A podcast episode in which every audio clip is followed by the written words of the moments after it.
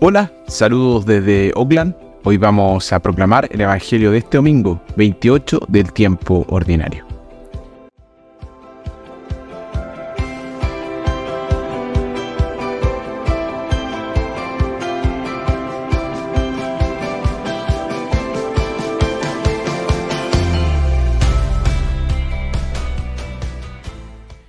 Nuestra primera lectura tomada Isaías en la imagen de un banquete describe las bendiciones que Dios desea otorgar no solo a Israel, sino a todas las naciones. Nuestra segunda lectura tomada de Filipenses, Pablo agradece a los filipenses por su apoyo, pero dice que su verdadera fuerza proviene del Señor. Y nuestro Evangelio tomado de Mateo. La promesa de Isaías se cumple en Jesús. Por él todo el pueblo de Dios está invitado al banquete del reino.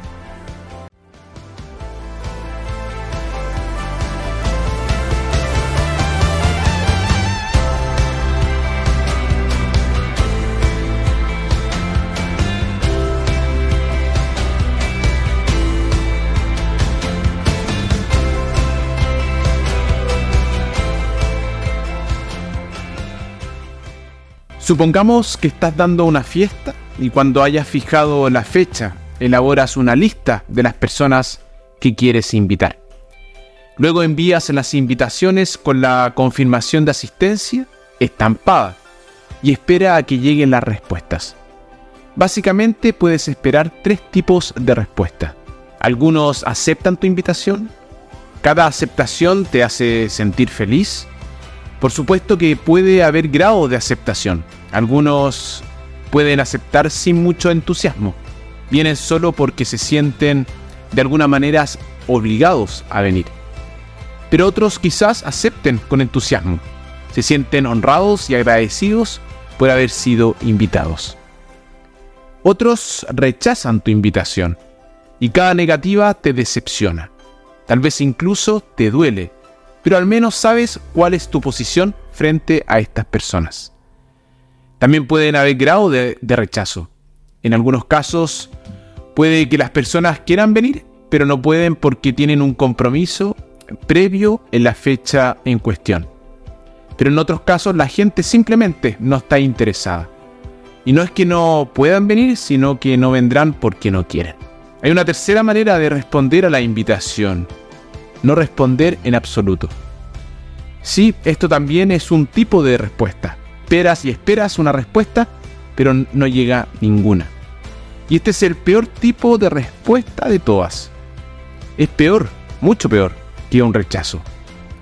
Cuando la gente rechaza la invitación, sabes cuál es tu posición frente a ellos. Pero aquí no es así. Te quedas preguntándote qué está pasando. ¿Has hecho algo sin darte cuenta para ofender a los invitados? No lo sabes y probablemente nunca lo sabrás. Si te pusieras en contacto con ellos, probablemente dirían, oh, quería responder, pero ¿qué sensación de vacío te deja todo esto? Dios no nos obliga, Él nos invita. Una orden no puede ignorarse tan fácilmente, pero una invitación sí.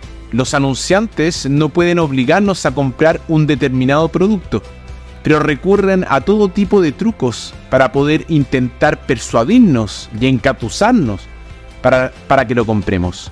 Dios no actúa de esta manera. Tiene demasiado respeto por nuestra libertad. A menudo no sabemos lo que realmente queremos o incluso lo que es bueno para cada uno de nosotros. Lo que buscamos y lo que en el fondo realmente valoramos y deseamos no siempre son lo mismo.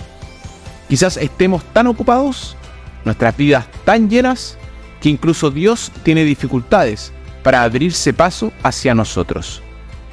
Solo Dios sabe qué es realmente mejor para cada uno de nosotros. Y así como los padres quieren lo mejor para sus hijos, así Dios quiere lo mejor para nosotros, que somos sus hijos. ¿A qué nos está llamando Dios? Dios nos está llamando a una vida más profunda y auténtica aquí en la tierra. Nos está llamando a la intimidad con, nosotros mismos. Él nos está llamando a la comunidad con los demás y al morir nos llamará a la vida eterna. Ignorar por completo la invitación de Dios es la peor manera de rechazo. implica indiferencia. Las personas indiferentes son las más difíciles de poder transformar.